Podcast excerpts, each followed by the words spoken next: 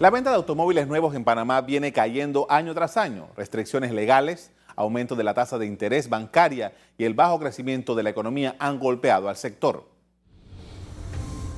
En el año 2018 fue duro para las agencias de automóviles.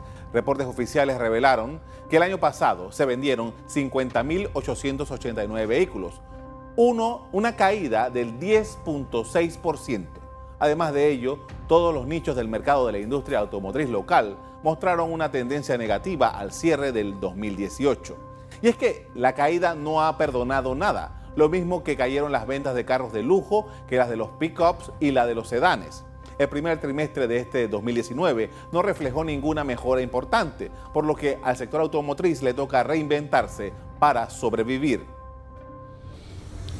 Hay algo importante en los últimos años, el desempleo ha aumentado y además el nivel de endeudamiento de las personas es inmenso. Cifras de marzo de este año indican que los panameños deben nada menos y nada más que 30 mil millones de dólares. 30 mil millones de dólares. Ayer la ministra, de, la ministra de, del MEF dijo que la deuda pública panameña era de 26 mil millones. Estamos hablando de que los panameños deben 6, deben 6 mil millones más. Esto es importante tenerlo en cuenta. La deuda privada es muy alta. Los préstamos hipotecarios suman 16 mil millones. Las deudas por préstamos personales son de 6 mil millones las tarjetas de crédito son de más de 2 mil millones y los préstamos para comprar autos superan los 1.800 millones de dólares. Según la Asociación Panameña de Crédito, a marzo de este año, en promedio, una persona adeuda unos 56 mil dólares en préstamos, hipotecarios, 12 mil en préstamos personales, 11.400 en préstamos de autos y 2.719 en tarjetas de crédito. Como dije antes, el primer trimestre del 2019 marcó también una baja en la venta de carros nuevos. Pero en Panamá ocurre un fenómeno, y es que debido a la realización de ferias de ventas de, carros, los números comienzan a subir durante el último trimestre del año. Veamos qué sucedió en el 2018. La venta de autos de lujo cayó 0.9%. La de las camionetas tipo softs cayó 5.4%. La de minivans cayó 14%. La de, la de paneles bajó 10.1%. La de pickups 4.1% bajó. La de buses 8.4%. Y la de camiones bajó 9.8%. Mientras se produce esta baja de ventas atribuida a temas económicos, en el área metropolitana de Panamá va creciendo un movimiento para depender menos de los carros y aumentar el uso del transporte público y el transporte alternativo.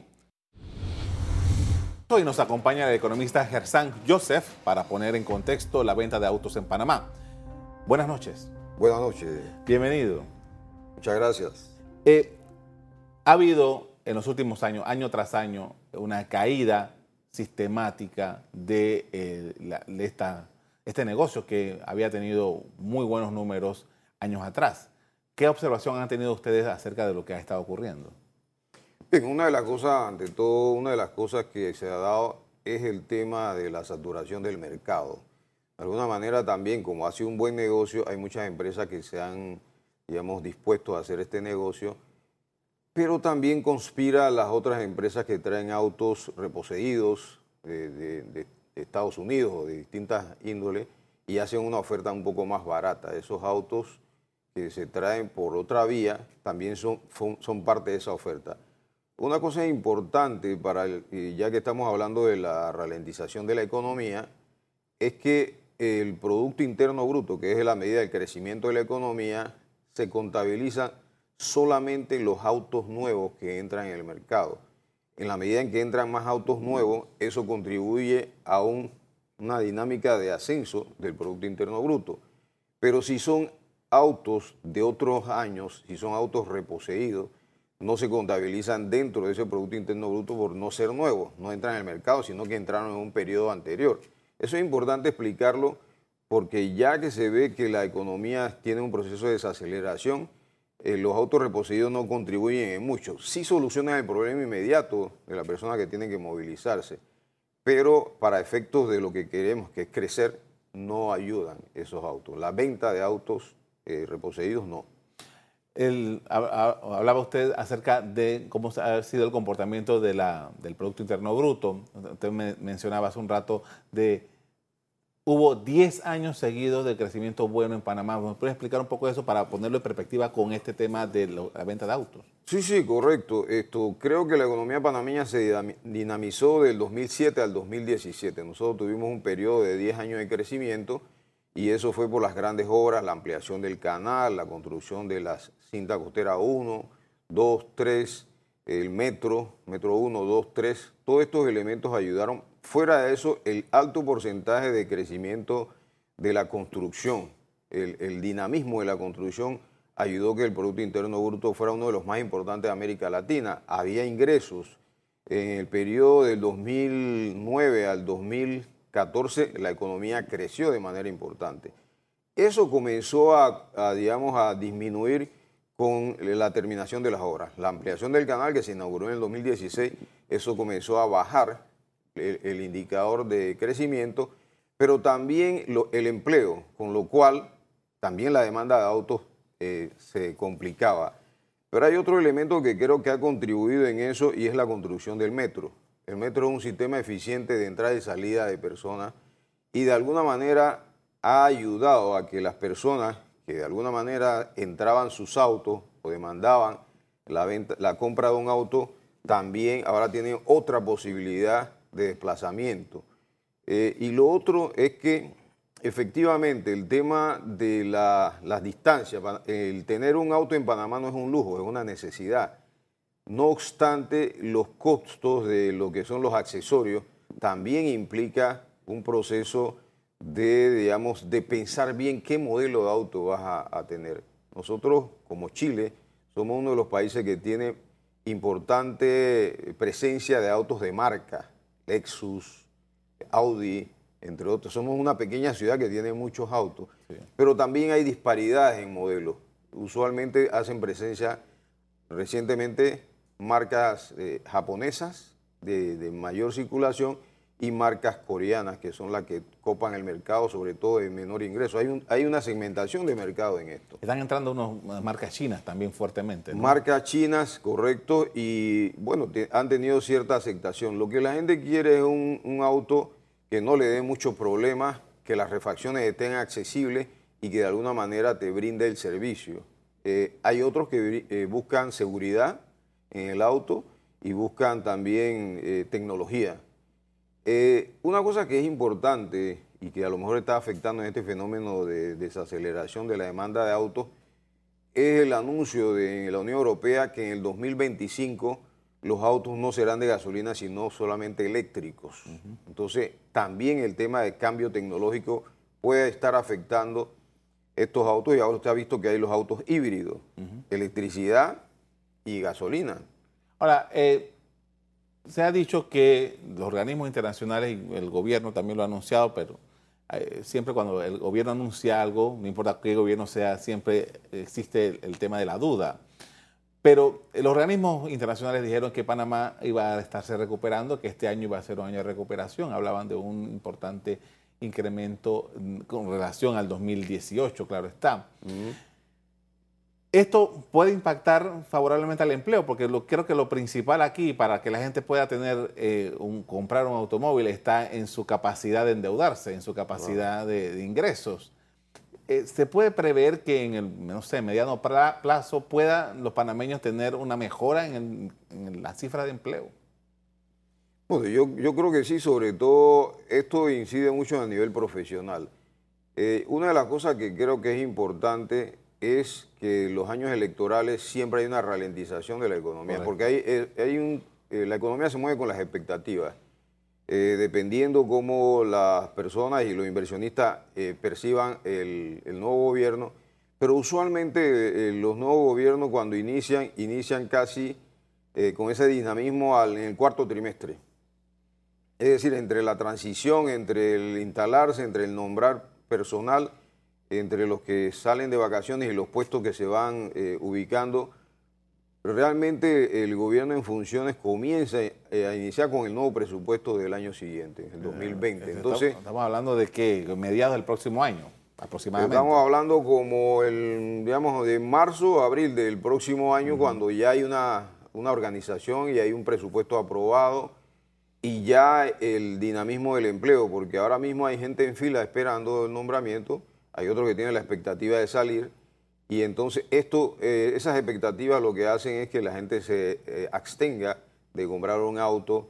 Si bien es cierto, las ferias ayudan, porque la gente tiene la, oferta y puede seleccionar el mejor, eh, de alguna manera lo que usted señaló, el alto endeudamiento del panameño, con tarjeta de crédito, con deudas hipotecarias, eso también es un factor que influye. Entonces la gente busca la mejor oferta porque, vuelvo y repito, el auto es una necesidad, sobre todo porque nosotros, nuestra ciudad es una ciudad a lo largo, no, no es eh, meseta, sino que es a lo largo. Entonces las distancias son muy grandes y la gente requiere seguridad y desplazamiento. Los bancos panameños están muy líquidos si hay un negocio que no le ha ido mal en, esta, en este tiempo, ha sido los bancos. Tienen un, buen capital, están muy líquidos, están haciendo esfuerzos extraordinarios por prestar. Entonces, pero el mercado no está dando la suficiente cantidad de, personas con capacidad para, para, endeudarse y para poder, eh, hombre, hacer cosas como esta, comprarse un buen carro. Claro, sí, no, e, eso, eso definitivamente influye y creo que eso puede tomar otro ribete eh, a inicios, a mediados del próximo año. Pero una de las cosas que recuerdo en el tiempo que estuve estudiando en, España es que una política del gobierno de Felipe González, en ese entonces, eh, rondaba los años 94, 95, era la política de fomentar el cambio de auto. Y el gobierno te daba un bono como de mil dólares y las personas cambiaban su auto viejo por uno nuevo. Eso automáticamente disparó el PIB. Porque claro, son autos nuevos, salen los autos viejos y la persona compra un auto nuevo, eso dispara. Es un, es un artificio de cómo usted hace que la economía crezca, es una política.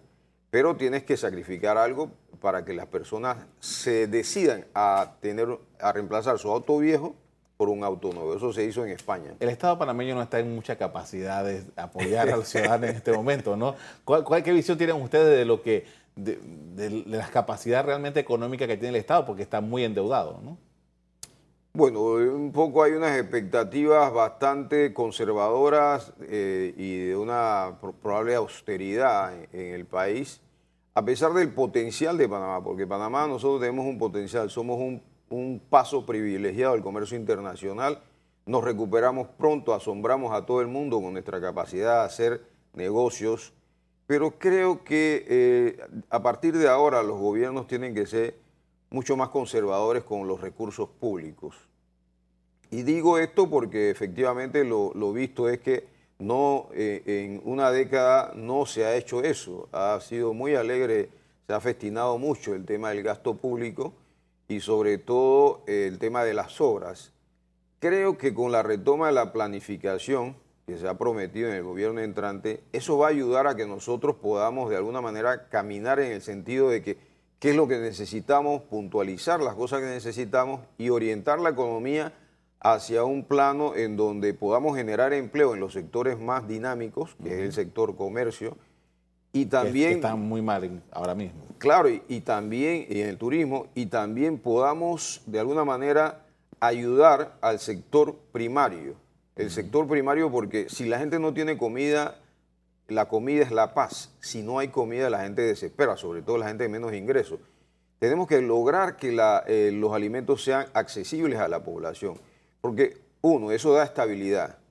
Dos, eh, el país camina con certeza hacia dónde vamos. Entonces, yo creo que las políticas públicas de crecimiento tienen que partir de la base de una base en donde eh, podamos contar con la seguridad alimentaria, generación de empleo de calidad, eso es una de las claves, contar que los jóvenes, no por jóvenes le vamos a dar un empleo basura, sino un empleo de, que, donde ellos se puedan realizar y se puedan proyectar. Yo creo que es una de las políticas que de alguna manera en, el Ministerio de, de Economía y Finanzas y en el Instituto de Planificación hay que prever, porque hay dos cosas nosotros tenemos un crecimiento de la juventud bien importante, pero también vemos que la deserción ha crecido, con lo cual el recurso humano que tenemos no está siendo capacitado. Y esto trae que esos jóvenes se vayan a la parte del peligro social, del ocio, de la distracción, de otras cosas que no contribuyen al crecimiento de Panamá